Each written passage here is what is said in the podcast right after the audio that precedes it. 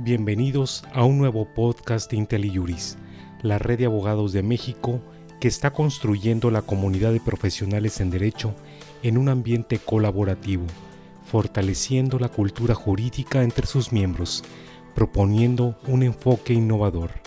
En este podcast escucharemos al doctor José Roldán Chopa con el tema El autosabotaje administrativo de la 4T, donde nos comentará ¿Por qué es que la administración pública tiene tantos problemas para poder funcionar? Hay una pregunta central a estas alturas del ejercicio del gobierno de Andrés Manuel López Obrador y es, entre otras cosas, ¿por qué es que la administración pública tiene tantos problemas para poder funcionar? Las razones son diversas y me gustaría detenerme en un aspecto que llamo el autosabotaje administrativo de la cuarta transformación. Y esto significa que en parte los problemas de funcionamiento han sido creados por la propia forma en que la nueva administración se ha organizado y esto es lo que también influye para que no estén funcionando tan bien las cosas. ¿Y por qué el problema reside en la forma de organización de la administración pública? La cuestión es muy sencilla. La administración pública tiene su lógica, tiene su sentido. ¿Y cuál es ese sentido? Que las secretarías de Estado están pensadas para que auxilien al jefe del Ejecutivo para que éste pueda desarrollar sus planes de gobierno. Y a partir de esto, cada una de las secretarías de Estado tiene un responsable, que es el secretario del ramo secretaria del ramo, y a partir de esto se organiza de una manera piramidal y jerárquica. Esto es, que el secretario tiene mando sobre los subsecretarios, sobre los directores generales y sobre toda la estructura administrativa, y este mando tiene una razón el secretario es el responsable de la conducción de la política y de que esta política sea efectiva. Y para esto requiere mandar y que sus instrucciones sean obedecidas porque tiene que rendirle cuentas al presidente de la República. Esta es la razón de ser. Mando, jerarquía y rendición de cuentas al titular del Ejecutivo. Cuando la administración pública altera esta relación, entonces comienzan los problemas. Y ahí está uno de los pecados originales de la cuarta transformación y se dio en la forma en cómo diseñó la ley orgánica de la administración, que es la normativa que están aplicando. ¿Por qué? Porque se alteró la regla del mando, se alteró la regla de la instrucción, a partir de que la administración pública llevó a que hubiese una relación en donde el consejero jurídico, por ejemplo, nombraría a los directores jurídicos de todas las secretarías de Estado. Por otra parte, la Secretaría de Hacienda designaba a los oficiales mayores de todas las dependencias del Ejecutivo. Y por otra parte, también habría un superdelegado que reuniría en los estados la representación y las funciones de distintas secretarías de Estado y por tanto desarrollaría las funciones para poder llevar a cabo las funciones en cada uno de los estados. ¿Cuál es el problema que se crea? Pues el problema que se crea es que un secretario de Estado que requiere tener el apoyo del Consejo Jurídico para realizar las funciones tiene que pedírselo a alguien que él no designó y que muy probablemente no le tenga la confianza o bien dude de sus capacidades jurídicas y técnicas. Y por supuesto esto origina un problema de confiabilidad y origina también un problema de operación porque en la vida real, si bien todo mundo pertenece a una misma corriente política y en lo general se supone que comparte cierta forma de pensar, en lo real suceden problemas mucho más complejos porque hay una serie de entendimientos de cómo debe ser el manejo de una determinada dependencia y eso no necesariamente es compartido.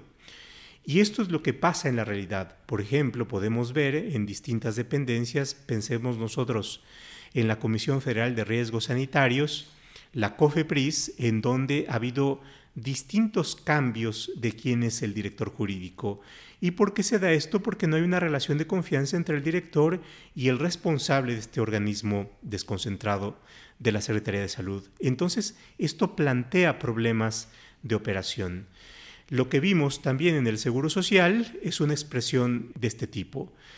El Seguro Social requiere de medicamentos, el director del Seguro Social requiere de que esto funcione adecuadamente, pero si se enfrentan de un problema en donde el oficial mayor, que es el responsable de la adquisición de medicamentos, no lo designa, el director del Seguro Social, si no es designado por el titular de otra dependencia, que tiene otro modo de entender las cosas y en donde no hay una comunicación fluida, entonces el resultado es que el director del Seguro Social se ve en el predicamento de que tiene que responder adecuadamente de su función, no tiene a su cargo todos los hilos de la administración y el resultado es que se puede ver en situación de renunciar. Esto nos plantea una consecuencia de la forma en cómo se organizó la administración. Y finalmente, en el caso de los delegados, se plantea también un problema en el diseño. ¿Por qué? Porque es probable que las secretarías de Estado tengan mandatos o funciones que pueden resultar contradictorias.